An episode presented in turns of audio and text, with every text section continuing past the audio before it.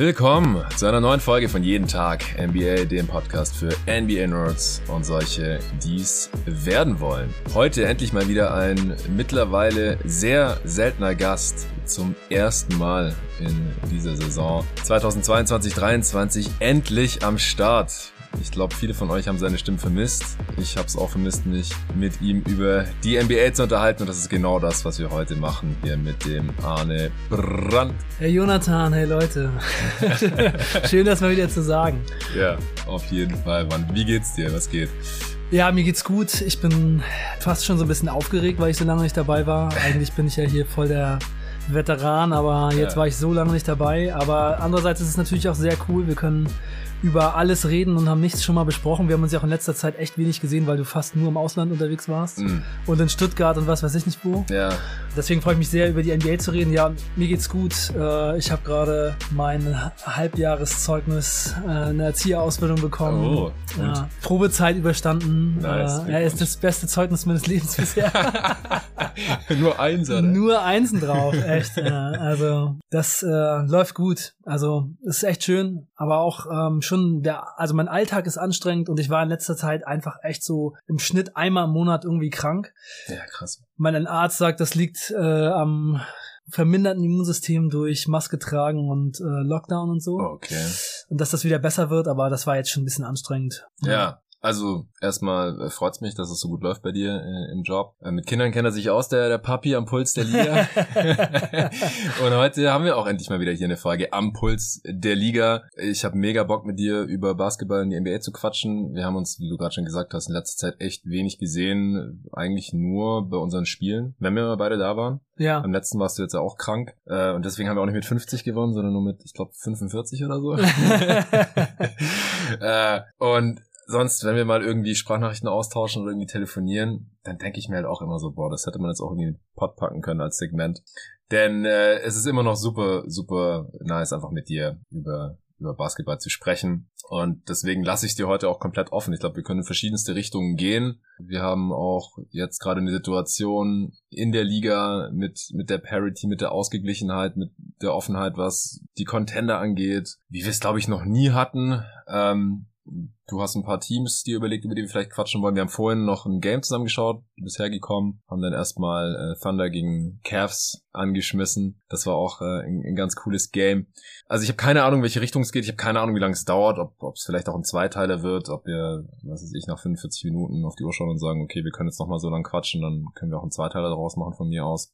Mal sehen. Wir wollen auf jeden Fall auch über, über Paris nochmal sprechen. Da hast du natürlich einige Fragen. Da haben deine Chicago Bulls gegen die äh, glorreichen Detroit Pistons gespielt und ich war zum ersten Mal von jeden Tag NBA oder, oder für jeden Tag NBA von der NBA eigentlich so rum für ein Spiel akkreditiert, also auch für mich eine, eine ganz neue Erfahrung, die sehr, sehr cool war. Ich habe für die Supporter schon einen Steady-Post abgesetzt, beziehungsweise war eigentlich der Fragenaufruf für die Answering Machine, die ich nach mit Luca aufgenommen habe. Aber in dem Zuge habe ich auch ein paar Bilder gepostet. Ich hatte auch im Discord schon ein paar Bilder gepostet. Äh, ich hatte ein bisschen was auf Instagram gemacht und so. Aber so, so richtig drüber gesprochen im Pod habe ich noch nicht. Das äh, wollen wir hier dann auch noch abhaken. Über die Bulls dann auch noch ein bisschen quatschen. Wie, wie empfindest du die NBA-Saison bisher so, Arne? Vielleicht mal vorweg. Wie viel bekommst du noch mit jetzt mit deinem Fulltime-Job, mit deinen eigenen beiden beiden Kindern und wo du jetzt auch keine Pots mehr aufnimmst. Ja, erstmal muss ich sagen, herzlichen Glückwunsch, Jonathan. Du hast äh, ein NBA-Spiel als NBA-Reporter gesehen. Das war immer einer von meinen äh, Podcaster-Träumen, als ich noch voll dabei war und ja. noch so diese Idee bestand, dass wir das ähm, einfach zusammen hauptberuflich machen. Da waren immer, die Träume waren so, äh, ein NBA-Spiel live in der Halle als Reporter okay. zu machen, ähm, einen Live-Podcast zu machen mit Publikum mhm. und einfach mal Leute zu treffen, die den Podcast hören, was ja auch demnächst wahr wird. Yes. Da, und da bin ich dann auch dabei, das ist natürlich ziemlich geil. Sachen abhaken, die auf der Bucketlist stehen. Ja, genau, so, sozusagen die Podcaster-Bucketlist. Von mhm. daher herzlichen Glückwunsch und Danke ja, ich auch. möchte natürlich sehr gerne von dir hören, wie das mit der Akkreditierung war, wie deine Reise war, wie du da reingegangen bist, was du gesehen hast, was man sonst eben nicht sieht. Mhm. Und dass du einfach uns mal ein bisschen so ins Bild setzt, was man als NBA-Reporter, der da so hinkommt, dann eben einfach mitkriegt. Voll gerne. Ja, aber das hast du meine, meine Frage überhaupt ja. nicht beantwortet. Wie empfindest du die NBA-Saison bisher 2022, 2023? Also der, der letzte Pod, den wir zusammen aufgenommen haben, war ja der Bulls Preview Pod. Und davor weiß ich schon gar nicht mehr, was wann wir davor das letzte Mal aufgenommen haben. Ist auf jeden Fall schon eine Weile her. Deswegen die Hörer, die haben noch absolut keine Ahnung, wie Arne Brandt die NBA-Saison dieser Tage so erlebt. Ja, ich höre sehr viele Podcasts und komme natürlich weniger zum Gucken als äh, noch vorher, weil ich echt viel unterwegs bin und ähm, dann muss ich mir immer das sehr rauspicken, was ich sehe mhm. und wie ich mir das reinziehe.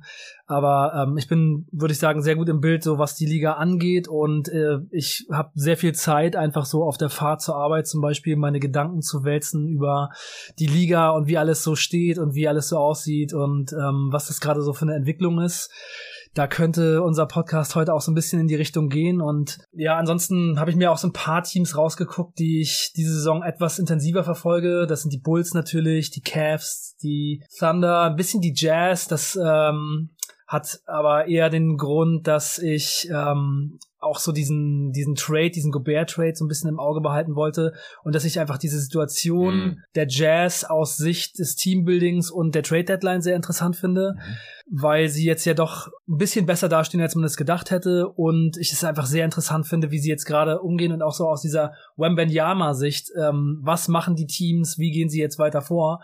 Äh, wer bringt sich da noch in eine Position, Wembenyama vielleicht abzugreifen?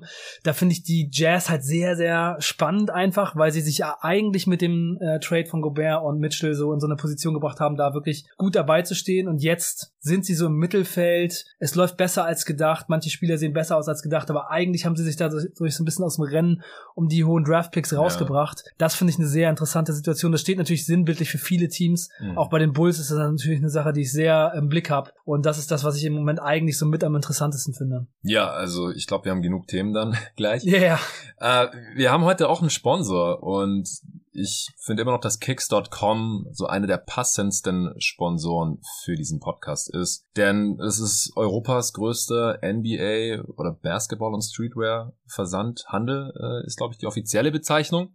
Die haben ja auch ein paar äh, ganz klassische Brick-and-Mortar-Stores, äh, wie die Amerikaner sagen, in äh, ausgewählten deutschen Städten. Aber in erster Linie kann man auf kicks.com ja alles, was man als Basketballer gebrauchen könnte, kaufen. Also das startet natürlich auch mit Equipment. Es gibt auch Bälle, Ballpumpen und solche Sachen. Shorts, ähm, Trainingsklamotten, Jogginghosen und dergleichen mehr. Und dann auch Sachen, die man in seiner Freizeit Offcourt tragen kann. Also ich kleide mich regelmäßig von Kopf bis Fuß bei Kicks.com ein, natürlich auch mit Basketballschuhen, mit Sneakers etc. pp. Und dann äh, haben sie natürlich auch einen Haufen NBA-Merch und da wollte ich heute noch mal ein bisschen mehr drauf eingehen. Äh, Arne, du bist ja auch schon seit Jahrzehnten NBA-Jersey-Aficionado, äh, hast da auch einiges zu Hause im Schrank. Und bei Kicks.com, ich finde, die haben da echt eine geile Auswahl, sowohl an aktuellem Stuff, was die normalen Jerseys angeht, die heißen ja nicht mehr Heim und Auswärts. Das hat sich in den letzten Jahren ein bisschen gewandelt, vor allem seit Nike wieder der Hersteller der Jerseys ist, ähm, sondern Icon und Association und dann aber auch die ganzen City Editions, die ich hier im Pod ja auch schon mal besprochen habe. Und dann aber auch viel ähm, äh, Retro-Stuff, äh, was ja auch so ein bisschen, ja, die, die Sachen sind, die du schon damals in den, in den 90 90ern äh, seinerzeit verfolgt hast. Auf kicks.com gibt's da so einiges und mit meinem Code jeden-tag-10 bekommt ihr auf alles, was noch nicht anderweitig reduziert ist, jederzeit 10% Rabatt. Äh, Arne, wenn du jetzt dir so diese, diese Jerseys anschaust, was springt dir ins Auge? Was, was könntest du an dir selbst auch sehen? Ja, Milwaukee Bucks Antetokounmpo mit dem 90er Look, mit dem äh, Glenn Robinson, Ray Allen, das, das, äh, Sam Cassell Look. Ne? Ja, das lila Bucks äh, Jersey, das Echt? fand ich, das fand ich immer schon richtig nice. Ich okay. mochte das immer schon sehr gerne. Vin Baker hatte das auch an. ähm, das ist echt nice. Ja, das Warriors Jersey aus den 90ern mit dem schrägen äh, Warriors Schriftzug, das schlichte, mhm. das ist so das, das ist so das Chris Webber äh, Jersey für mich, auch wenn er nur eine Saison da war, aber das war halt diese Saison, wo er äh, in seinem Rookie-Jahr diesen Dank gemacht hat, einmal ähm, um den Körper den Ball mhm. rum und dann über Charles Barkley rüber gedankt. und da gab es dann diesen Werbespot, wo er mit, ich glaube, Webber und Latrell Sprewell sitzen beim im Barbershop vom Fernseher und dann kommt äh, dieser dieser Dank im Fernsehen und die beiden gucken sich das an und feiern das ab. Das war auch ziemlich nice. Spielberg halt auch für die, für die Warriors gezockt. Ja, genau, die haben ja. da zusammen für die Warriors gezockt. Mhm. Deswegen sitzen die wahrscheinlich dann auch zusammen ja. beim Barbershop und, und feiern das ab. Mhm. Ja. Ja, aber die aktuellen Jerseys, da gibt's auch schon einige, die mir richtig gut gefallen. Zum Beispiel die Philadelphia Trikots, die ich geil finde. Franz Wagner bei Orlando. Ja, ich finde, ich finde die Mavs haben endlich mal ein solides Jersey, dieses blaue mit dem Grün an der Seite und diesem Retro-Schriftzug. Doncic finde ich ganz nice. Ja, ah, ich, ja, es ist okay. Ich weiß nicht, ich, es gibt, ja, die, die Messlatte mh, hängt die, niedrig. Bei, bei den Dallas Mavericks liegt die Messlatte extrem niedrig. Ja, die haben immer noch das Suns äh, Retro Jersey. Das ist auch richtig nice, ich, ja. Ich, ich hatte es neulich mal dabei, als wir in der Halle waren und äh, hab's dir gezeigt, haben wir im Hangar gezockt äh, im, im Dezember. Stimmt, wir haben uns nicht nur bei den Spielen gesehen, wir waren ja, einmal noch. Da waren wir zocken. Ja, genau. Ähm, Bulls, was welches Jersey würdest du aktuell auswählen hier? Die haben hier die das Levine Achter, das hast du ja schon. Dann äh, Lonzo Ball, die Saison noch nicht gezockt. Der mhm. Rosen, Caruso. Ja, eigentlich ist Lonzo Ball ja voll mein Spieler. Ich, mhm. Also im Moment ist es auch so, wenn ich selber spiele bei uns in dieser äh, natürlich sehr amateurhaften FBL ohne irgendwelche Athletik, dann würde ich schon sagen, dass Lonzo Ball so meinem eigenen Spiel auch am stimmt, nächsten kommt. Stimmt. Und ich würde mich natürlich sehr freuen, wenn er irgendwann noch mal für die Bulls auflaufen kann. Und ich finde das äh, Bulls Jersey mit der 2 auch richtig nice. Aber mhm. da er im Moment verletzt ist, würde ich, wenn ich mir jetzt eins holen würde, eher Caruso dann nehmen. Das ist sehr passend, weil ich habe was bei Kicks.com bestellt, was ich dir jetzt live überreichen möchte. Und es ist die Nummer 6. Oh shit, Mann, was hab ich für ein Schwein. Oh shit, Mann. Vielen ja, ich, Dank, Ich habe gepokert. Ich hatte gerade ein bisschen Schiss, dass du sagst, ah, ich würde mir trotzdem Ball bestellen, äh, um ihn zu supporten oder dann doch den Rosen oder was weiß ich. Nee, Glück gehabt. Krass, Mann. Ey, das ist echt äh, nice. Jonathan, ich weiß gar nicht, was ich sagen soll. Ja, nichts, Mann, nichts. Echt? Zur Feier des Tages. Äh, ich, ich bin gerade so ein bisschen, ich, ich habe in letzter Zeit einige Jerseys bei Kicks.com bestellt und, und an die Jungs verteilt, äh, weil Luca hatte Geburtstag, äh, alles Gute nochmal nachträglich hier und äh, jetzt am Wochenende, eine Woche später, hatte Linus Geburtstag und sein Praktikum ist jetzt auch vorbei. Äh, Luca wollte das Joel Embiid Jersey, Linus hat das Kawhi Leonard Clipper City Edition Jersey, hier dieses schwarze mit diesen bunten Elementen um das Los Angeles, um den Los Angeles Schriftzug herum. Ja, das ist interessant. Das sind beides jetzt nicht so Trikots, die mich so ansprechen, aber. Das ist eine andere Generation. Ja, auf jeden Fall, auf jeden Fall. Also echt, also 76ers und Clippers sind gar nicht meine Teams. Aber Kawhi war schon eine Zeit lang einer von meinen liebsten Spielern, das muss ich sagen, vor allem in seiner Toronto-Zeit. Mhm. Die Saison habe ich ihn so super doll abgefeiert. Ich kann es schon verstehen, ja. Und das Trikot sieht nice aus. Das, ja, äh, ja, also ich fand es auf den ersten Blick auch echt nicht so geil, aber als ich es dann in der Hand hatte ähm, und ihm gegeben habe, da habe ich es mir noch mal ein bisschen genau angeschaut. Das ist eigentlich ganz nice, also auch gerade für ein Clippers-Jersey. Ist sehr ungewöhnlich, die, der Schriftzug mit kleinen Anfangsbuchstaben. Mhm. Ja, ja, das stimmt, tatsächlich. Ja, aber hey, du, du musst bedenken, Linus ist jetzt 18 geworden. Ja. Äh, der, du, du bist mehr als doppelt so alt und ich bin fast doppelt so alt äh, wie der Junge. Aber hat einen sehr, sehr guten Job gemacht in seinen drei Monaten hier. Äh, die Pots echt sauber abgemischt und gecuttet, wo, wo er das vorher noch nie gemacht hat. Hat das sehr schnell gelernt. Und Instagram managt er auch sehr, sehr gut, macht er sehr coole Grafiken. Kam, kam gutes Feedback rein, habe mich auch immer wieder bei der Recherche unterstützt. Und ja, wie gesagt, wenn ihr selber auch Jerseys haben wollt, kicks.com eine sehr gute Anlaufstelle. Ich wollte eigentlich mal noch kurz die, die Retro-Jerseys mit dir anschauen, weil da echt geiler Scheiß dabei ist. Ja, aber Jonas, ich muss mal kurz sagen, vielen Dank für das Trikot. Ey. Also Alex Caruso ist ja auch einer von meinen äh, Spielern, die ich bei den Bulls richtig nice finde. Und das ist auch einfach so ein Trikot. Ich, ma ich mochte immer schon gerne Trikots von Spielern, die sich nicht unbedingt jeder holen würde. Da habe ich auch so ein paar ähm, Trikots, die echt wahrscheinlich einfach gar keiner hat. Das, zum Beispiel. Ähm, zum Beispiel Tyler Hansbrough von den Indiana Pacers. Das, das ist das Beste, Mann. Das ist das Allerbeste. Und das ziehe ich dann auch, also es hat mir tatsächlich mein Bruder ähm, geschenkt ähm, und das ziehe ich dann einfach auch mal bei so Turnieren in Zehlendorf, wenn wir da mitspielen, ziehe ich das echt an und rock das und laufe damit durch die Gegend und denk dann so, ja, yeah, ey, Tyler Hansbro, von den Leuten, die da jetzt gerade rumlaufen, hat noch nie jemand den wahrscheinlich irgendwie mal gehört, den Namen, aber war halt Psycho T und hatte, hatte so eine ganz gute Saison bei den Pacers. Was dich dazu verleitet hat, ihn äh, als Future All-Star zu bezeichnen. Ja, das war lange vor der Zeit, ähm, wo ich angefangen habe, die NBA richtig zu versuchen zu analysieren und darüber Podcasts mm. zu machen. Okay. Aber, ähm, ja. Er hatte halt vier Jahre lang so 20 10 bei North Carolina im Schnitt. Und ich habe einfach gesagt, er könnte vielleicht mal so eine All-Star-Saison spielen, wie so Tyrone Hill äh, in den 90ern mhm. oder Jamal McLaw, ja. so Leute, die dann halt einfach mal ins All-Star-Game reinrutschen, weil sie bei einem guten Team halt irgendwie so 12, 10 im Schnitt haben und das Team hat aber... was, was heute einfach auch nicht mehr passiert. Ja. Also so der, der All-Star-Pool ist so viel tiefer, also ich musste im Osten gefühlt sechs verdiente All-Stars rauslassen im Pot und äh, im Westen, da war es nicht ganz so krass, aber ja, da würden solche Leute halt einfach heutzutage nicht mehr annähernd ein All-Star-Case. Ja, das ist Ungefähr so, als wenn Bobby Portis All-Star werden würde. Ja, genau, so. Guter Vergleich. Ja, nee, man freut mich. Also ich, ich, ich liebe es auch, Jerseys zu verschenken, muss ich ehrlich sagen. Und dann zu sehen, wie du es äh, im Training hast oder so. Ich freue mich schon drauf.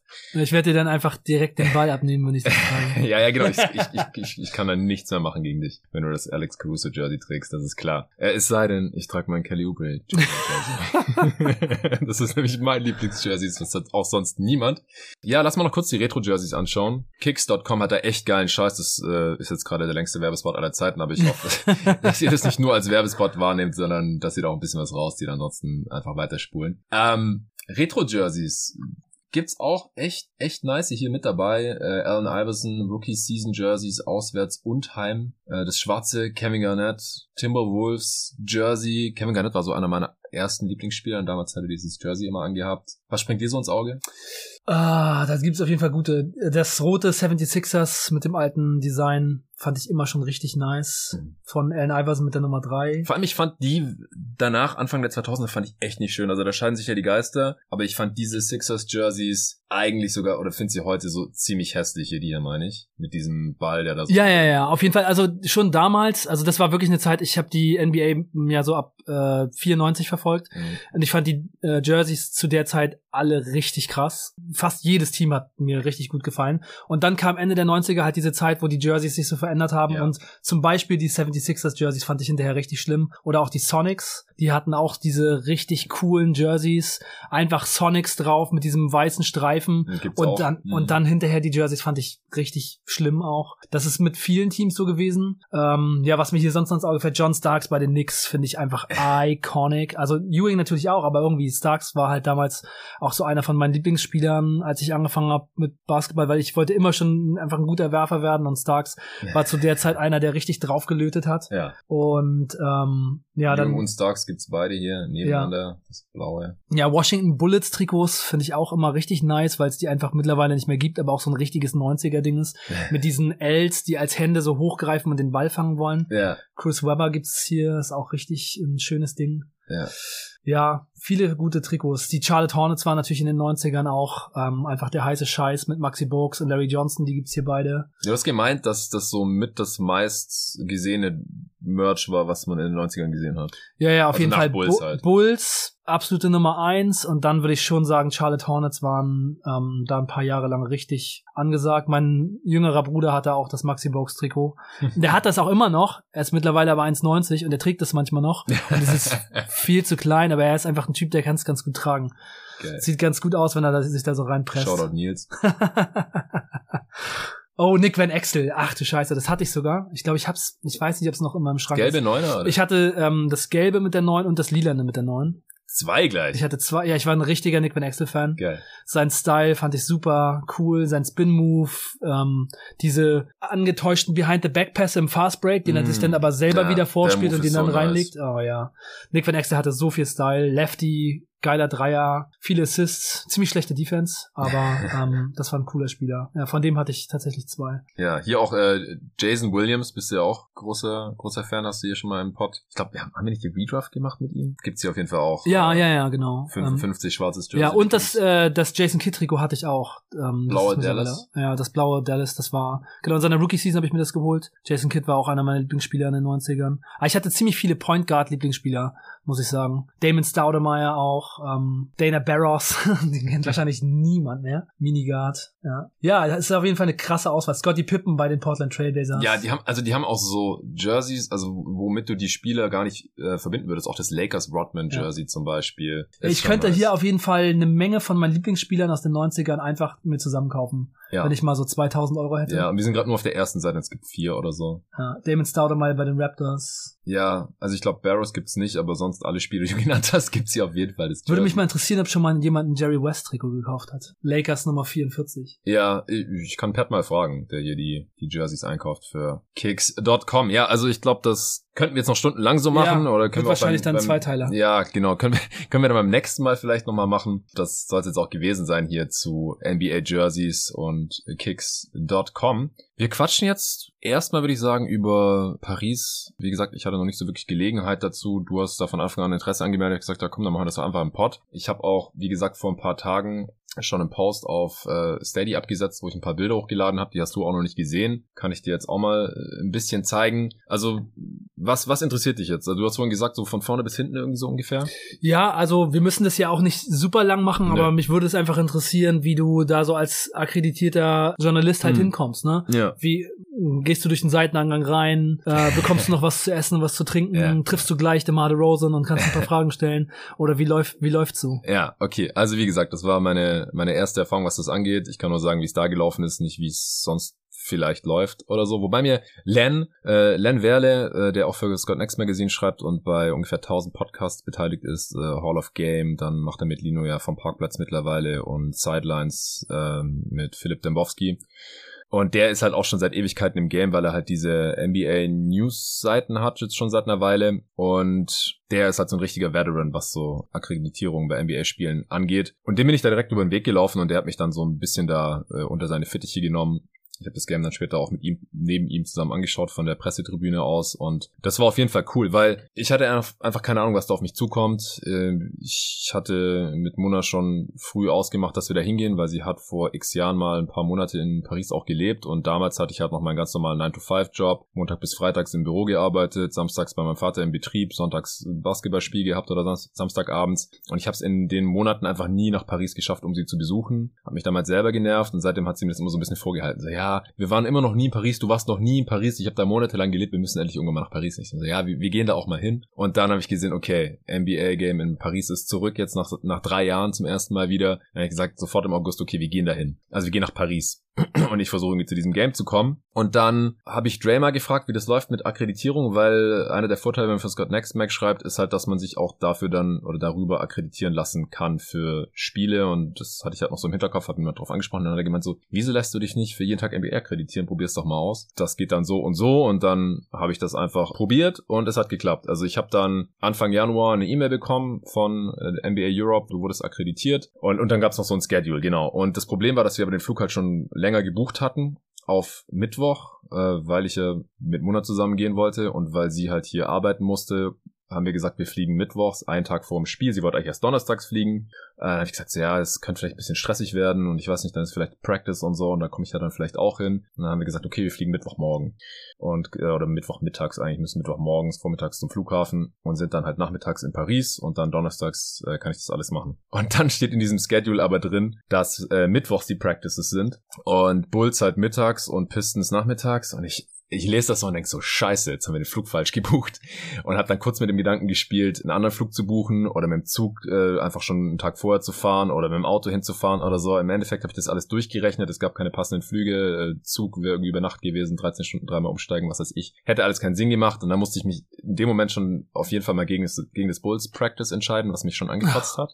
Weil du hast dann schon die Akkreditierung und ich hatte halt keine Ahnung, ob das funktioniert und dann klappt's und dann kann ich halt nicht zum Bulls Practice und Pistons Practice wäre wäre zeitlich drin gewesen. Das Problem war nur, dass es halt nicht in der Arena war. Und äh, wir sind halt ähm, in der ehemaligen WG von Mona untergekommen, die halt zehn Minuten zu Fuß von der Arena auch noch weg war. Also mitten in, in Paris im Prinzip. Also voll das Glück für mich. Und dann war aber die Practices waren in der Arena, wo die Metropolitans spielen, wo Wembanyama spielt und das ist so ein bisschen außerhalb von Paris. Und das hätte anderthalb Stunden hingebraucht. Äh, und dann war das halt, war halt klar, okay, das, das schaffe ich zeitlich auch nicht. Also ankommen, direkt die Akkreditierung holen. Die, das war in einem Hotel direkt neben der Akku Arena, wo das Spiel war. Also alles fußläufig, aber dann von da hätte ich anderthalb Stunden One-Way gebraucht mit den fuck. öffentlichen. Und dann war halt klar, okay, fuck, ich kann nicht zum Practice. Das hat mich schon so richtig abgefuckt. Dann habe ich gedacht, komm, reg dich nicht auf. Du kommst dahin, du bist akkreditiert, du siehst das Spiel und auf jeden Fall alles, was am Donnerstag abgeht. Pressekonferenz mit Adam Silver, danach die Pressekonferenz mit den Coaches und den Spielern. Jetzt geh einfach hin und, und guck, ob das, das, das trotzdem cool ist. Und so war es dann auch. Also ich bin dann dahin und habe erst die Akkreditierung geholt. Hier war ganz nice dann auch so zu sehen. NBA Paris Game 23, Media und dann halt mein Name jeden Tag NBA darunter. Dann bin ich da hingelatscht und dann, ähm, du kommst dann tatsächlich, also vor der Arena war natürlich Menschenmassen und äh, hunderte Meter lange Schlangen, aber du kommst über den äh, Presseeingang dann rein, der gar nicht so leicht zu finden war. Also ich bin dann erstmal 20 Minuten rumgeirrt und um, hab die Arena da umkreist. Dann irgendwann habe ich es gefunden, war so ein kleiner unscheinbares Nebentor. Und dann kommst du da rein und äh, ich hatte meinen Laptop dabei und dann wurde er so durchgescannt und dann ähm, bin ich noch reingekommen und dann wurde nochmal kontrolliert, dass ich da auch wirklich rein darf und dann war ich halt auf einmal in der Arena drin und ich war da noch nie. Ich habe keine Ahnung, wo ich bin. Da war jetzt kein Plan oder irgend sowas. Hier ist das und das. Äh, ich wusste nicht, was ich jetzt genau darf, was ich nicht darf. Also es hat mir niemand was, irgendwas erklärt oder so. Und ich, ich wusste jetzt auch nicht, wer wirklich da ist, also den ich kenne. Ich wusste, dass Dre in der Stadt ist, aber dass der halt mit 2K da ist. Ähm, ich wusste noch von ein, zwei anderen Jungs, dass die da irgendwie unterwegs sind. Paul Gude, äh, Siebes, äh, Kobe Björn, die ich ja letztes Jahr auch alle kennengelernt habe. Da hatte ich halt schon auf Instagram mitbekommen, dass die auch irgendwie da sind. Aber ich hatte jetzt nicht ausgemacht, mich mit irgendjemandem zu treffen oder so, sondern ich bin dann erstmal einmal in den Raum, hab gesehen, okay, hier sind noch die Pressekonferenzen. Dann in den anderen Raum, das war der Media Room. Okay, hier sind 50 andere Reporter, das waren hauptsächlich Franzosen, da war auch einiges los, die hatten ihre Laptops aufgebaut, Kameras äh, und so weiter und waren da alle irgendwie am, am Arbeiten und am Hasseln kein bekanntes Gesicht, jetzt auch kein amerikanischer Kollege oder sowas. Dann habe ich gesehen, okay, da gibt's was zu trinken, habe mir erstmal einen Kaffee geholt und dann habe ich, es, es roch nach Essen, manche Leute hatten so Pommes und Burger und so und ich hatte auch mega Hunger. Hatte mich aber kurzfristig dagegen entschieden, noch was zu essen zu holen, sondern ich wollte möglichst früh da sein. Dann war ich zweieinhalb Stunden vor Tip-Off da, wusste aber gar nicht, was ich da jetzt mache und habe dann schon so ein bisschen bereut, weil ich Hunger hatte. Dann habe ich gesehen, ah, da gibt's was zu essen. Und dann habe ich gefragt, äh, wie es aussieht, ob es noch was zu essen gibt. Und dann hat die Dame am Getränkestand gemeint, ja, wird, wird immer wieder aufgefülltes Buffet. Und da habe ich schon gedacht, okay, ganz cool. Und dann, was eigentlich jetzt? Äh, und habe dann irgendwie den Weg zum Court gefunden und bin da hin und dann haben sich da schon so ein paar Bullspieler warm gemacht. Also Dale und Terry hat da äh, gerade geworfen. Ja, da hast du mir ein paar Bilder geschickt. Da habe ich genau. dir dann, genau, da habe ich mhm. dir dann ein paar Bilder geschickt über WhatsApp. Und äh, dann kam Dragic irgendwann raus. Tony Bradley äh, hat Corner Threes Patrick genommen. Williams hat gezeigt, was er alles kann. Patrick Williams kam dann, genau. Also es ist, die Spieler kommen dann so gefühlt der Reihenfolge nach, äh, wie, wie sie in der Rotation sind, raus. Also erst erst die Spieler, die eh nicht spielen, dann die Spieler, die wenig spielen, die Bankspieler und irgendwann am Ende dann halt die Stars, die sich dann warm machen. Da sind halt immer nur so zwei auf einmal. Und genau, Patrick Williams kam, hat ein paar Slams rausgehauen. Stand ich da halt so und hab mir so ein bisschen reingezogen, direkt Kurzzeit, äh, was die Spieler da machen. Und dann habe ich halt Len getroffen, dann habe ich erstmal mit dem gequatscht und der hat da gefühlt jeden gekannt und haben uns mit verschiedenen Leuten unterhalten, die noch witzige Stories erzählt haben, so, so ein bisschen Trade and War Stories von anderen äh, NBA Europe Events und All-Star Games und was weiß ich. Und dann wurden auch langsam die Fans reingelassen, die Halle hat sich langsam gefüllt.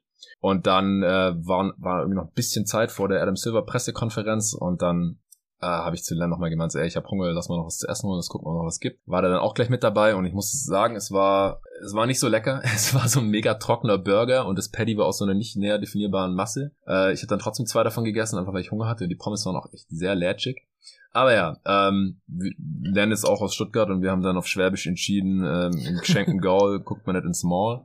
Oder ähm, der Hunger treibt's nahe und der Egel runter. Und ja, dann äh, sind wir zur Pressekonferenz von von Adam Silver und das das war auch ganz cool. Also wir, wir also ich habe gedacht, ich setze mir mal rein und, und höre ein bisschen zu. Len hat äh, hat sich auch eine Frage überlegt und ist die dann später auch losgeworden. Aber es war halt so ein bisschen dieses typische Pressekonferenz, bla bla. Also Silver redet dann nach einer Frage gefühlt auch fünf Minuten am Stück, aber äh, je nachdem, was für eine Frage geht er dann auch eher nicht so wirklich drauf ein. Was ich so mitgenommen habe, ist, ein griechischer Reporter hat gefragt, ob äh, Janis mal mit den mit den Bucks oder mit seinem Team halt in Griechenland spielen wird. Dann hat er gemeint, probieren, ein Preseason-Game da aufzuziehen in Griechenland und dass Janis das halt auch pusht. Dann äh, habe ich mitbekommen von anderen Kollegen, dass die Mavs und Luka Doncic in äh, Madrid spielen werden, weil Luka hat ja bei Real gespielt, bevor er gedraftet wurde und er möchte gern mal wieder in Madrid spielen und gegen Real. Und da wird ja gerade irgendwie das alte Real Madrid Stadion renoviert oder umgebaut oder sowas. Bin ich so drin im Fußball. Und da sollen die dann irgendwie ein Preseason-Game haben, heißt es. Im Fußballstadion? Ja. ja krass. Ja, genau.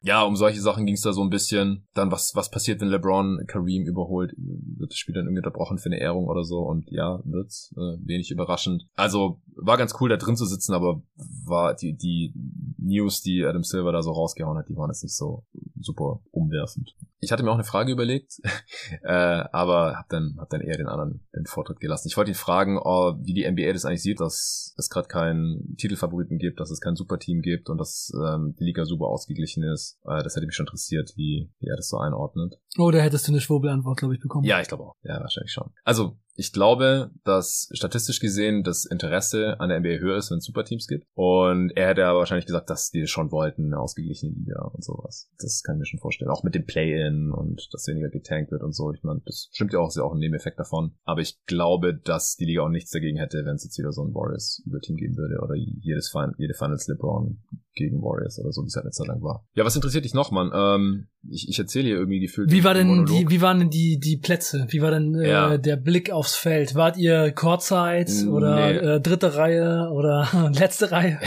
nee, also wir konnten bis kurz vor Tip-Off konnten wir da kurzzeit rummarschieren und dann irgendwann äh, war das nicht mehr möglich mit unserem Presseding. Und äh, unsere, unsere Sitze waren dort auf der Pressetribüne, aber mit freier Platzwahl. Wir waren halt, wie gesagt, bei der Adam Silver Konferenz und dann nochmal kurz was zu trinken geholt und sind dann erst kurz vor Tip-Off hochgegangen und dann war auch nur noch die letzte, letzte Reihe frei. Ich dachte so ein bisschen wie früher in der Schule oder wie im Bus, wo man sich auch mit letzte Reihe gesetzt hat. Und es war halt echt direkt unter der Hallendecke. Also hier auf dem Bild siehst du es so ein bisschen. Ähm, hier ist die Pressetribüne, das waren halt so, keine Ahnung, 15 Reihen oder so, wo die Leute dann ihre Laptops aufgeklappt hatten und irgendwas da reingetippt haben. Und wir saßen da oben. Die Akku Arena hat zum Glück nicht ganz NBA-Ausmaß, also sie ist schon sehr groß, aber so der Oberrang fehlt im Prinzip so ein bisschen den es in der NBA Arena geben würde. Und deswegen war das da nicht ganz so krass weit weg. Mhm. Aber auch du siehst ja so vom Winkel so ein bisschen schräg zur Corner hin, ist der Blick halt nicht ganz so geil. Also was so hier am anderen Ende des Feldes passiert ist, das hast du schon fast nicht mehr so richtig mhm. erkannt. Also du konntest noch so sehen, wer der Spieler ist, aber ob es jetzt wirklich zu analysieren, das Game, war es zu weit weg. Ähm, ja. Das, da, hast, da hast du keinen Mehrwert gegenüber, wenn du es am Bildschirm anschaust. Im Gegenteil. Also ich habe schon mitbekommen, wie das Spiel so verlaufen ist natürlich und welche Spieler was gemacht haben. Es war auch ganz unterhaltsam. Es gab überdurchschnittlich viele Danks, fand ich, und so Highlight-Plays. Ähm, Jones Jr. hat ein paar Mal geslammt ja. und Levine und es gab ein paar geile Fast Breaks und war einfach ein solides Spiel und die, es war auch kein krasser Blowout, so die Pistons waren ja immer so auf 10 Punkte, 15 Punkte maximal äh, hinterher und ja, haben es den Bulls jetzt nicht so ganz leicht gemacht, aber die Bulls waren ja auch nahezu komplett eigentlich so für ihre Verhältnisse, außer Alonso Ball. Ja. Und bei den Pistons fehlt halt Kate, das war schade. Ähm, Doran war doch am Start dann äh, überraschend für uns, weil es hieß, er hat seinen Pass äh, verloren und yeah. kann gar nicht einreisen. Das haben ausreisen. sie beim Broadcast äh, gesagt. Er ist mit einem späteren Flug noch hinterher. Genau, und äh, konnte dann auch irgendwie halt davor, hat er keinen Ball in der Hand gehabt die Tage davor. Das hat äh, Dwayne Casey dann auch im, in der Pressekonferenz danach hat er das so ein bisschen erzählt. Da hat er auch Ländern äh, witzigerweise gefragt, äh, wie war das jetzt mit dem, dem Pass von Doran, wie konnte er jetzt doch kommen. Dann hat er gemeint, er hat ihn nicht gefunden, weil er in einem Auto war, das in der Werkstatt war, der Pass. Und irgendwann ist er dann da drauf gekommen und dann haben sie den halt noch gefunden. Er hatte schon einen zweiten Pass irgendwie beantragt, aber das hat zu lange gedauert und was weiß ich. Also war irgendwie hin und her und dann konnte er doch noch kommen und dann hat Casey noch spielen lassen, obwohl er halt beim, beim Practice, glaube ich, nicht dabei war. Ja, der Pass Lord. Der Pass Lord? Ähm, Ach so. Wegen Pass, Time Lord heißt du. Passport Lord, ja. Der Passport Lord. genau.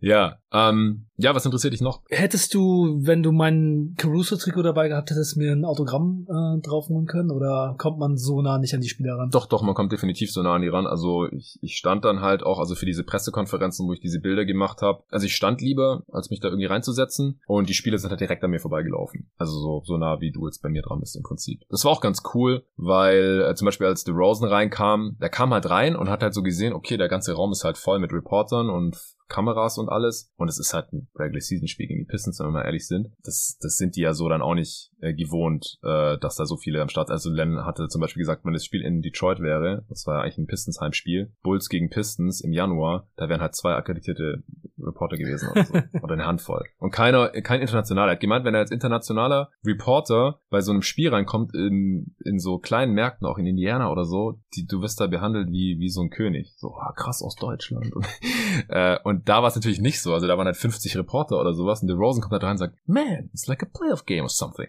und das habe ich halt nur gehört, weil ich halt genau neben ihm stand. Das hat er nicht so laut gesagt, dass es jeder gehört hat. Das war schon cool, aber auf der anderen Seite hätte ich jetzt als akkreditierter Journalist niemals um ein Autogramm gebeten oder so. Ich hatte es einfach für unprofessionell oder ich habe jetzt auch keine Bilder gemacht mit den mit den Spielern oder so. Also ich finde, da muss man dann schon trennen, bin ich hier als Journalist und weil ich hier arbeite oder bin ich ein Fan, ja?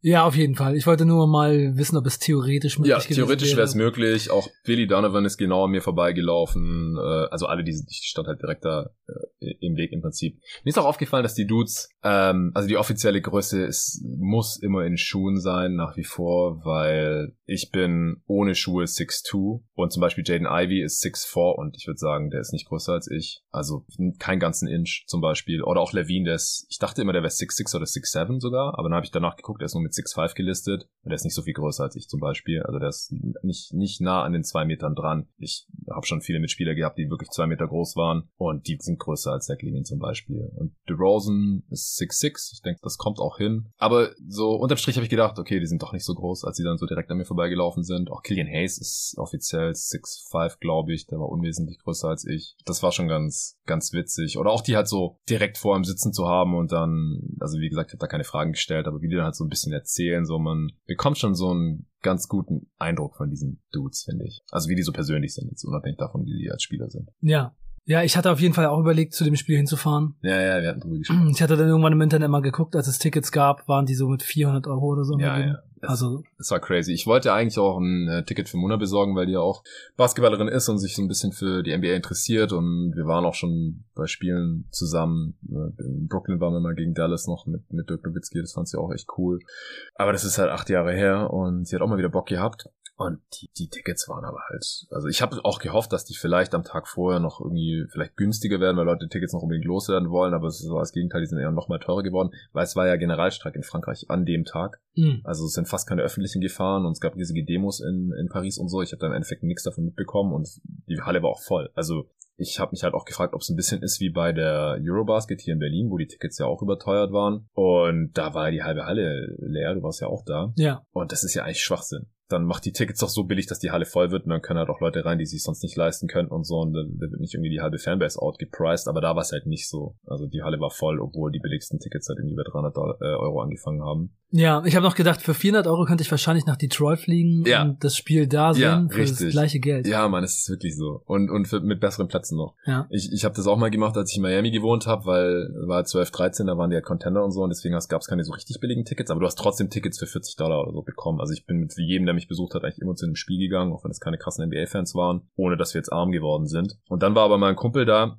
und derzeit waren die Heat eher auf einem, auf einem Auswärtstrip und dann die paar Spiele, die sie da waren, waren dann auch gegen gute Gegner oder so. Auf jeden Fall war das relativ teuer. Und dann haben wir uns einfach, der hat sich ein Auto gemietet, äh, mein Kumpel, der mich da besucht hat in Miami und sind dann mit dem Auto mieten, Sprit nach Orlando, drei Stunden fahren, äh, dort was essen und ziemlich gute Tickets im Unterrang. Also wir waren so zehnte Reihe oder sowas gegen Washington Wizards. Haben uns einfach ein Game von der Magic angeschaut und dann wieder zurückgefahren. Das war trotzdem alles billiger als äh, Tickets in Miami zu kaufen. und so wäre das hier wahrscheinlich auch gewesen. Ja, ja, genau. Ja. Also ich glaube, es wäre wirklich möglich gewesen, ja. Ja, es wäre halt ein größeres äh, das, Zeitinvest. Das Ticket gegen die Bulls in Detroit hätte wahrscheinlich 15 Dollar gekostet. Ja, ja, das kann So die Plätze, sein. die du hattest, so für die Entfernung? Ja, also wie gesagt, also ich bin ja froh, dass ich da war und, und live vor Ort und äh, natürlich umsonst, aber halt unter der Hallendecke aus dem Winkel, das ja, ist nicht die, die allertollste Fan-Erfahrung, sage ich jetzt mal.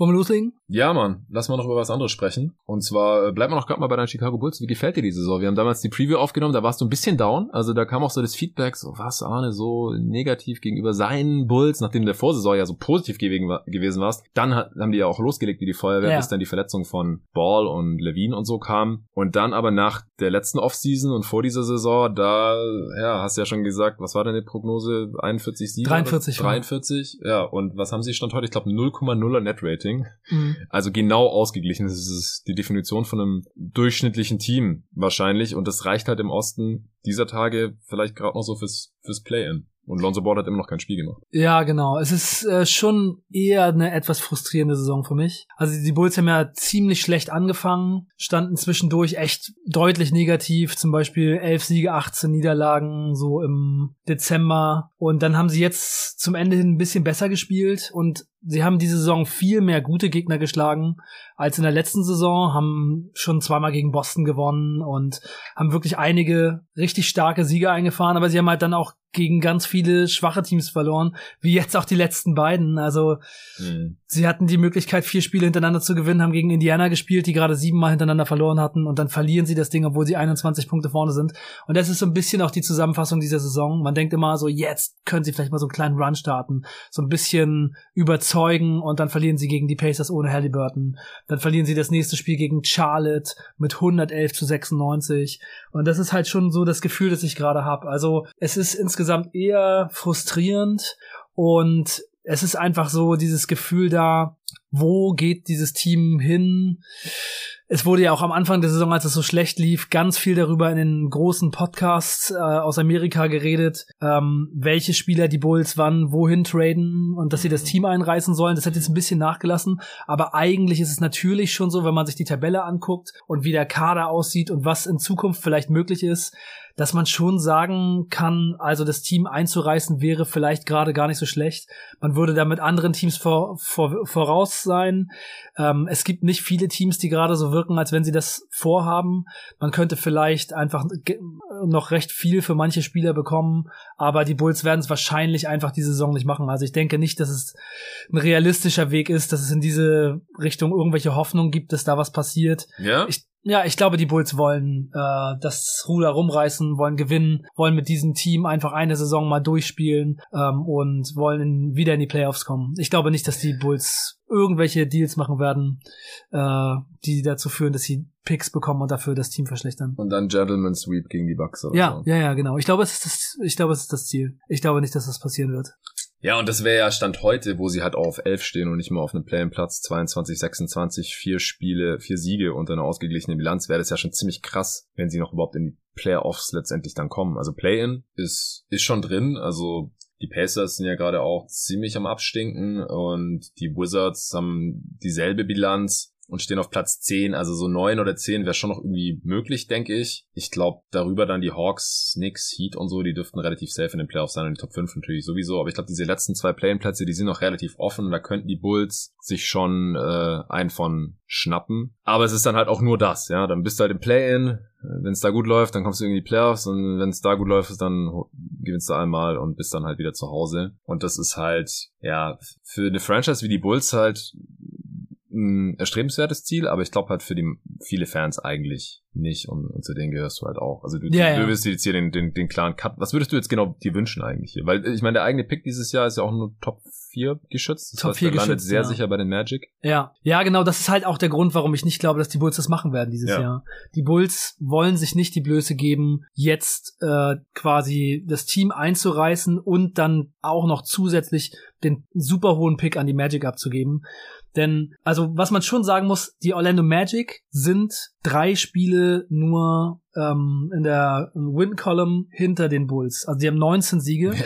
Und es gibt nur vier andere Teams, die ähm, noch schlechtere Records haben, wo die Bulls wahrscheinlich nicht mehr rankommen. Aber die Bulls könnten den fünft schlechtesten Rekord der Liga locker erreichen, denn die sind gerade quasi mit einem vollen Kader unterwegs. Außer Lonzo Ball sind alle eigentlich fit und sie haben drei Siege mehr als das fünft schlechteste Team der Liga. Also sie könnten ihre Odds schon ganz gut verbessern. Also sie könnten so 10% zum Beispiel Chance auf den First Pick bekommen. Und Ja, 10,5. 10,5 oder 10,5 auch auf den zweiten, 10,5 auf den dritten. Das geht dann bis, bis zum vierten Pick. Also jeweils 10% Chance auf die ersten vier Picks. Aber selbst wenn sie das fünft schlechteste Team der NBA sind, den fünft schlechtesten Rekord haben am Ende der Regular Season, dann ist die Chance, dass sie den Pick verlieren, weil er nicht in den Top 4 landet, größer als dass sie ihn behalten. Ja, weil die Chance genau. auf Top 4, selbst mit dem fünf schlechtesten Record, ist die Chance auf Top 4 nur 42 Prozent. Das heißt, zu 58 Prozent Ja. geht der Pick immer noch an die Magic. Genau. Das ist krass halt. Ja, Das ist echt krass. Nicht mal 50-50. Ja, und ich muss sagen, dass das schon etwas ist, was ich gerne geändert sehen würde. Denn es ist doch eigentlich schade, dass ähm, zum Beispiel ein Team wie die Utah Jazz das jetzt ähm, einen Deal gemacht hat und die Stars weggegeben hat, aber trotzdem irgendwie eine Saison spielt, wo sie versuchen, Spiele zu gewinnen, dann im Grunde genommen bestraft wird ähm, und so schlechte Chancen hat, den First Pick zu bekommen und andere Teams, die halt wirklich alles einreißen, dann eben dafür so belohnt werden. Ich glaube, die Odds müssten meiner Meinung nach dann noch mehr angeglichen werden, dass es eben nicht so ist, dass so ein Spieler wie Larry Markan dann halt eigentlich auch noch mal sofort weggetradet werden muss. Darüber würde ich gleich auch gerne noch mal kurz mit dir reden, auch über die Jazz-Saison und was Ja, sie am besten machen machen wir. sollten. Aber ich glaube halt, dass diese ähm, Situation mit dem eigenen Pick von Chicago dazu führen wird, dass die Bulls diese Saison versuchen, so viele Spiele wie möglich zu gewinnen. Und ich glaube auch, dass das Front Office der Meinung ist, dass dieses Team besser ist als der Rekord, den sie gerade haben. Und dass sie deswegen keine Deals machen werden, die das Team schlechter machen. Ich glaube eher, dass so die letzten Wochen, wo es be etwas besser gelaufen ist, so gesehen werden, dass sie ähm, das Ruder noch rumreißen können und dass sie vielleicht eben doch noch Achter werden können oder vielleicht sogar Siebter. Das sind halt schon mehrere Spiele, die da vor ihnen liegen und die Hawks haben jetzt in letzter Zeit besser gespielt. Jetzt wurden sie ja sogar noch von den Wizards überholt. Oh mein Gott, von den Wizards. Aber ähm, die Pacers ohne Halliburton sind eigentlich gerade am Fallen. Das ist Ja. natürlich dumm, wenn man dann gegen die verliert.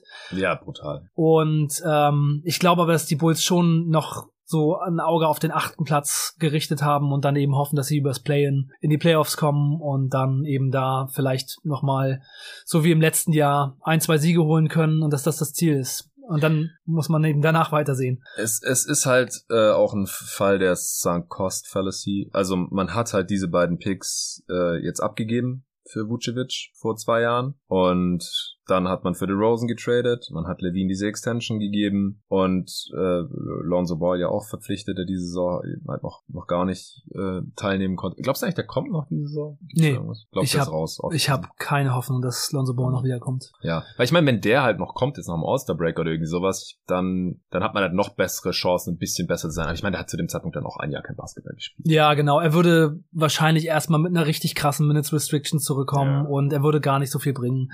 Und ich glaube, dass Lonzo Ball für die Saison einfach verloren ist. Ja, worauf ich hinaus will, ist, ich glaube nicht, dass äh, Kanishovas und, und Co., das Front Office der Bulls, die halt dieses Team gebaut haben, jetzt schon sich eingestehen wollen, dass das Team nicht gut genug ist, um die Playoffs zu kommen oder dass es halt zu riskant ist, ja. dass sie halt scheitern könnten äh, im Play-In oder dass sie sogar Elfter werden, wo sie jetzt gerade stehen oder vielleicht sogar noch hinter die Raptors fallen, who, who knows, oder die Magic. Ähm, also ungewollt. Ich meine, das, das kann halt auch passieren. Ich meine, stell dir mal vor, die Rosen fällt ein paar Wochen aus oder sowas. Äh, das das wäre echt übel. Also ich glaube deswegen leider auch nicht dran. Ich, ich würde dir wünschen, dass man halt wenigstens versucht, diesen eigenen Pick zu behalten und nochmal hoch zu draften. Und wenn das halt nicht klappt, der Pech gehabt, aber dann hat man auch nicht so viel mehr verloren, als wenn man halt irgendwie Elfter wird oder, oder Zehnter oder Neunter.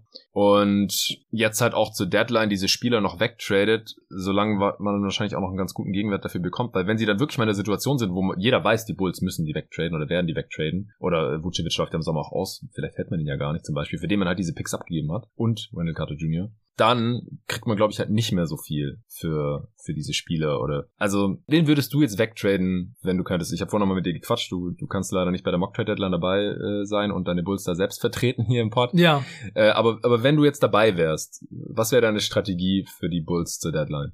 Also, ich würde einfach mich umhören, für welche Spieler ich Firsts bekommen kann und jeden Spieler, für den ich First bekommen könnte, würde ich theoretisch wegtraden. Auch Levine.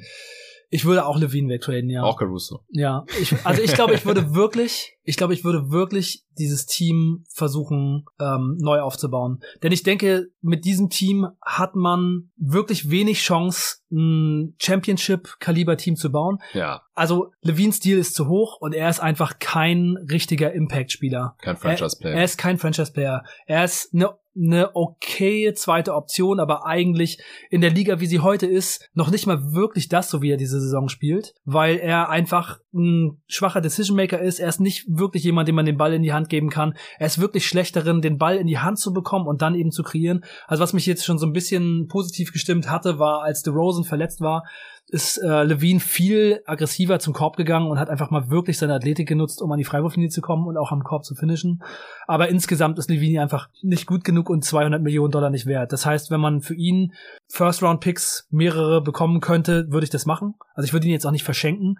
DeMar DeRozan würde ich traden für Firsts. Äh, Vucevic würde ich traden für irgendwas Gutes, was man bekommen kann. Ähm, denn ich würde ihn einfach nicht verlängern. Und ich glaube, das größte mhm. Problem, was die Bulls halt haben, ist einfach, dass diese Spieler alle Spieler sind, die nicht wirklich in Championships-Teams reinpassen als erste, zweite, dritte Geige. Und ich finde, was auch sehr bezeichnend ist, ist, dieser Kader ist einfach schlecht zusammengestellt. In dem Sinne, dass man mit DeRozan, Levine und Vucevic eigentlich drei offensive Stars hat, weil defensiv sind sie nicht gut. Ja. Und dass das Team trotzdem in der Offense so schlecht ist. Das ist unfassbar, oder? Man ist 21. über die Saison gesehen im Offensivrating. Man trifft mit die wenigsten Dreier in der ganzen Liga. Und diese Spieler sind einfach offensiv nicht gut genug, um modernen offensiven Basketball zu spielen. Defensiv sieht's ja gar nicht so, sogar gar nicht so schlecht aus. Da ist man äh, über die Saison gesehen Elfter beim defensiven Rating, was mhm. eigentlich schon fast ein Wunder ist. Ja aber ähm, man ist einfach nicht gut genug und es sind auch einfach keine Spieler, die in den Playoffs funktionieren. Alle drei nicht. Ja, ganz stimmt. ganz eindeutig und deswegen muss ich sagen, ich sehe einfach nicht, wie es nach oben geht und das ist auch der Grund, warum man nie hört, sollten die Bulls vielleicht irgendwie noch Picks traden, um für die Zukunft das Team zu verstärken. Stimmt. Niemand redet ja. darüber, ja. weil es einfach keinen Sinn macht und das jeder weiß. Und das ist auch der Grund, warum ich glaube, dass es besser wäre, jetzt einfach das Team einzureißen und es geht gar nicht darum, dass man seinen Pick vielleicht verliert, sondern es geht eher darum, dass man für die Spieler, die man hat, noch das meiste rausholt. Denn ich glaube, wenn man ein Team hat, das nach oben hin so stark gedeckelt ist wie das Bulls-Team, ist es besser, einfach aus den Spielern, die man hat, für die Zukunft einfach das Asset-Management äh, noch komplett aufzuladen und sich damit für die Zukunft besser aufzustellen. Ja, gehe ich komplett mit. Also ich glaube, die einzigen Spieler, die halt auch, auch mit den Deals, die sie haben, wenn fit, Wert haben für einen Contender oder Championship-Level-Spieler sind. Ich, ich glaube, Levine als, als Zeitoption, da könnte er da schon funktionieren. Ich glaube, das war jetzt nicht so super repräsentativ, was wir in seinen ersten Playoffs letztes Jahr gesehen haben, weil er war ja auch nicht fit. Aber ich meine, Rosen haben wir tausendmal in Playoffs gesehen. Es mhm. ist immer dieselbe Geschichte. Und Vucevic hatte ich da auch von Anfang an Bedenken. Auch bei dem Trade damals habe ich es ja schon zu dir gesagt. Und also nach diesem Vucevic-Trade und dann halt noch, dass man Rosen im Sommer reingeholt hat, war halt klar, okay, dieses Team hat ein betonhartes Ceiling und das ist halt erste Runde, wenn man mal ein richtig perfektes Matchup hat oder beim Gegner ist der Star verletzt oder so, vielleicht mal zweite Runde, aber du kommst halt niemals im Leben mit diesem Team in die Finals oder bist irgendwie Champions Contender, irgendwas in der Art. Und, und das, das zeigt sich jetzt halt leider. Und ich glaube, Caruso haben wir schon gesehen, Championship-Level-Spieler, halt wahrscheinlich eher von der Bank, wegen ja. der Offense. Und äh, Lonzo Ball kann ich es mir auch vorstellen, aber der, wir haben halt keine Ahnung, wie fit der überhaupt nochmal wird in diesem Leben mit diesem kaputten Knie. Leider, ja. leider. Und das war's halt leider. Also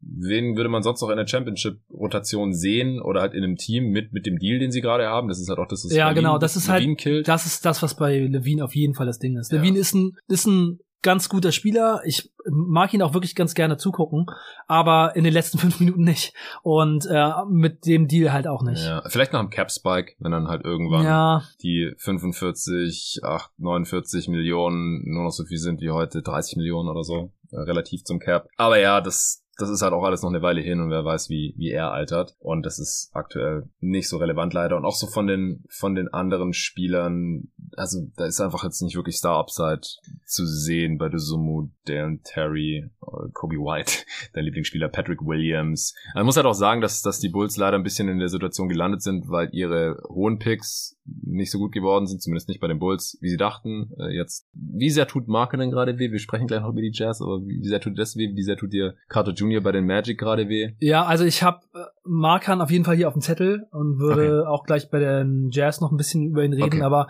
ich muss sagen, dass ich schon finde, dass Markan eine sehr beachtliche und eine sehr, sehr gute Saison spielt. Aber es tut mir auch nicht so doll weh, weil ich denke, dass die Jazz ein offensives Traumland äh, kreiert haben. Okay. Die haben einfach einen Kader mit ganz starken Offensivspielern und super viel Shooting.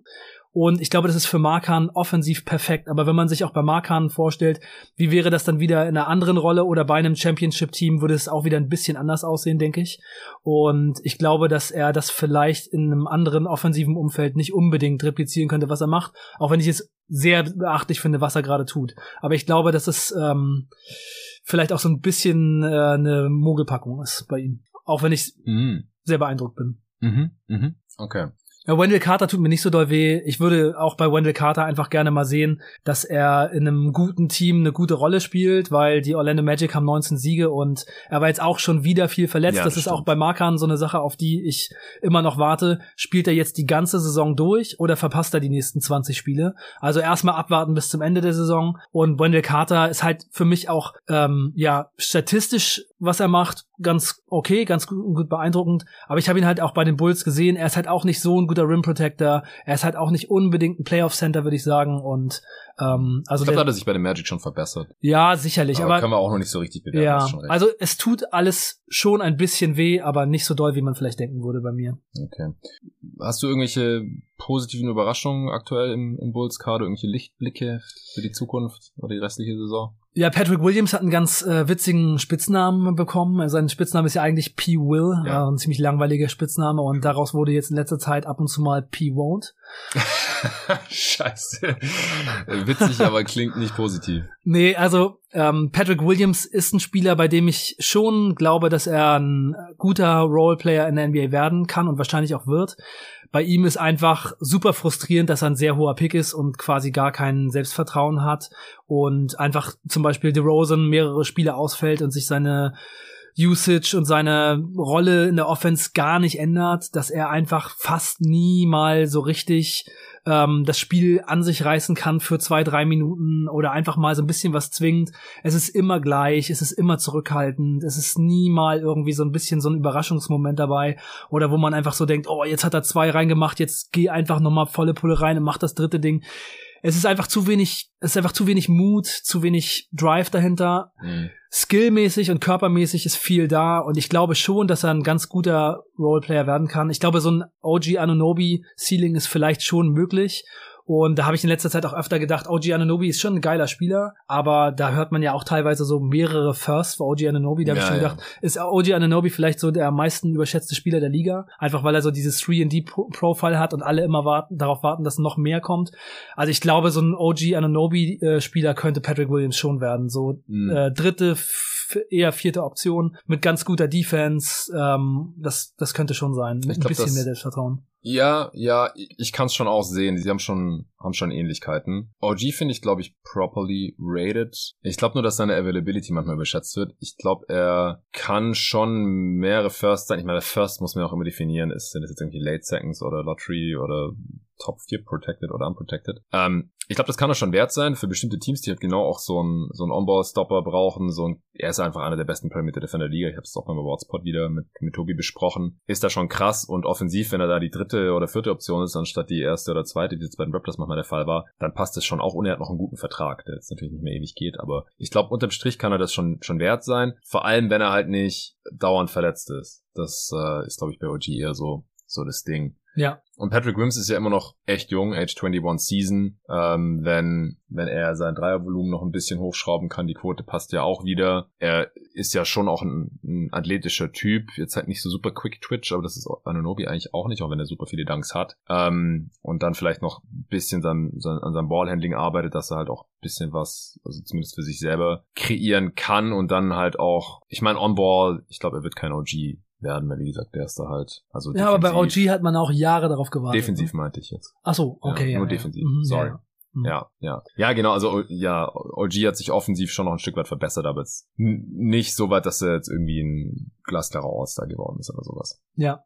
ja. Ja. Ich glaube halt für Patrick Williams wäre zum Beispiel so ein Einreißen des Teams zum jetzigen Zeitpunkt auch vielleicht äh, nochmal die Chance, eine größere Rolle zu haben und einfach mehr zu machen. Ich glaube, Patrick Williams ist wirklich so ein Spieler, der einfach neben DeMar DeRozan, Zach Levine, Vucevic einfach zu wenig sich traut. Ich glaube, das ist so ein Typ, dem muss man die Chancen einfach wirklich in den Hintern schieben, ansonsten nimmt er sie nicht. Ja, und ich weiß halt nicht, ob, ob so ein Mindset sich halt so weit verändern kann, dass er dann halt noch irgendwie Richtung Borderline Oster geht. Ja, zum Beispiel letzte Woche hatte Patrick Williams 18 Punkte und 10 Rebounds. Mhm. Und es war das erste Mal in der ganzen Saison, dass er 10 Rebounds geholt hat. Oh shit.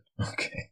Ja, Vier macht er oder holt er im Schnitt. Ja, bei Dosumo, da sticht ins Auge, dass seine Dreierquote total eingebrochen ist im Vergleich zu, zu Rookie-Saison. Er nimmt ja eh schon nicht so viele. Also ich finde, bei ihm sieht man total oft so diese Record-Scratches, wenn der Kickout kommt mhm. an die Dreierlinie und dann müsste eigentlich der Wurf hochgehen und das passiert halt nicht. Er macht irgendwie einen Pumpfake oder zögert kurz oder dribbelt direkt weiter oder passt den Ball weiter. Ja. Und das Spacing der Bulls ist ja so oder so schon problematisch. Also, dass, dass halt die Quote aus der Rookie-Saison da kein so toller Indikator für seine Gravity oder für seine Shooting-Ability ist, das hat sich leider bestätigt bestätigt. Ich fand auch beim Warm-Up hat er nicht so gut getroffen. Also manch, also die guten NBA-Shooter treffen beim Warm-Up halt so gefühlt 80 Prozent. Mhm. Und wenn da einer nur 50 Prozent trifft oder sowas, dann sticht das schon so ein bisschen heraus. Ich finde auch, dass sein Wurf ein bisschen komisch aussieht ja, nach wie vor. Ja, noch Side Note, weil ich gerade hier Marco Simonovic im Roster sehe. Mhm äh, der wahrscheinlich nur noch da ist, weil er, glaube ich, direkt zwei garantierte Vertragsjahre bekommen ja. hatte als ehemaliger Second-Round-Pick. Ich hatte es mit, mit Len davon, weil der den gar nicht kannte. Dann haben wir festgestellt, dass er erst ein Spiel gemacht hat und in Paris hat er tatsächlich seinen zweiten Einsatz der bekommen. äh, ganz am Ende, Gabelstein in der letzten Minute. Ja, äh, Tony Bradley sieht ja auch keine, keine Einsatzzeit mehr, ist auch so ein verschwendeter Roster-Spot, so ein bisschen dahinter. Äh, Andre Drummond, der eine ganz solide Saison spielt, aber ist halt auch kein Difference-Maker. Ja,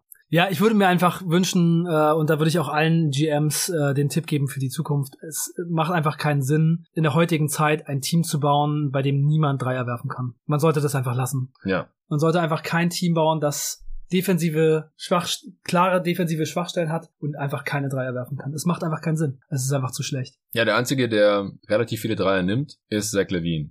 Und also das ist ja auch mit Abstand der beste Dreier-Shooter. Und den ja, und bei dem läuft es gerade gar nicht mehr von der Dreierlinie, weil er sich am Handgelenk verletzt hat. Mhm. Also der hat jetzt in letzter Zeit auch nichts mehr getroffen. Ja. Und Kobe White hat ein bisschen besser gespielt, aber es ist einfach nicht wirklich der. Ja, der stimmt, das ist der andere eigentlich, der auch noch relativ viel Dreier nimmt, auch über 10 auf 100 Possessions, genauso wie Levine. trifft 36 Prozent, was dann auch okay ist. Und, ja. äh, und äh, äh, hier, der graue Drache. Ja, den habe ich auch beim, beim Warm-Up gesehen. Der hat alles getroffen im Gegensatz zu Ayo. Ich liebe ihn immer noch, aber ja, ist halt. Ja, Dragic spielt eine gute Saison, aber es macht halt auch keinen Unterschied. Es macht keinen Unterschied, genau. Er ist halt leider ja. ein Backup, der 16 Minuten im Schnitt ja, Also um es abzuschließen, ich bin, äh, also ich mag das Team natürlich trotzdem noch. Ich schaue mir die Spiele auch immer noch ganz gerne an.